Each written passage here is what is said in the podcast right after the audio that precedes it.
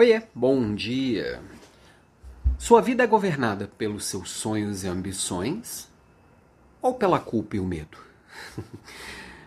Parece uma pergunta boba, mas ela define muita caminhada e muita jornada de sucesso e muita jornada de mediocridade.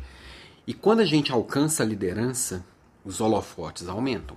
Então, se eu tenho a minha vida realmente direcionada, com foco, com objetivo, com propósito e com escolhas bem acertadas, eu estou inspirando um monte de gente à minha volta. Porque se eu escolhi nesta minha jornada, ou se a minha jornada me levou a liderar pessoas, significa que eu estou sendo inspiração, significa que eu estou influenciando.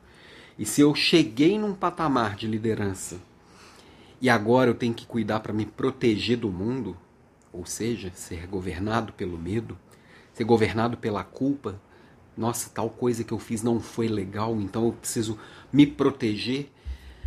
Eu estou o tempo inteiro criando barreiras para que as pessoas enxerguem o meu melhor. Eu estou criando barreiras, inclusive, para mim mesmo. Eu estou escondendo o meu melhor de mim mesmo.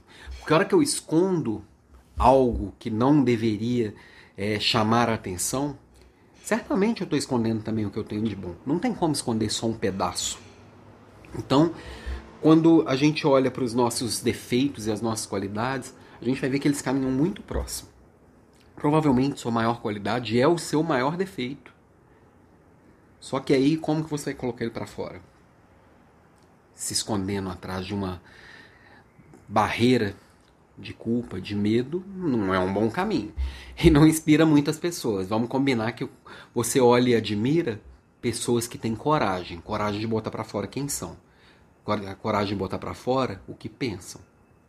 Então, quando eu olho para os meus sonhos, quando eu olho para o meu propósito, quando eu olho para as minhas escolhas e co consigo me colocar para fora e ter coragem de dizer aquilo que eu sinto, de dizer aquilo que eu acredito, eu estou sim traçando um caminho que pode às vezes enfrentar resistência, pode às vezes enfrentar é, algumas ideias diferentes, pode às vezes enfrentar a desconfiança ou mesmo o, desgosto das pessoas. Alguém pode olhar e não gostar de mim, me enfrentar e tá tudo certo.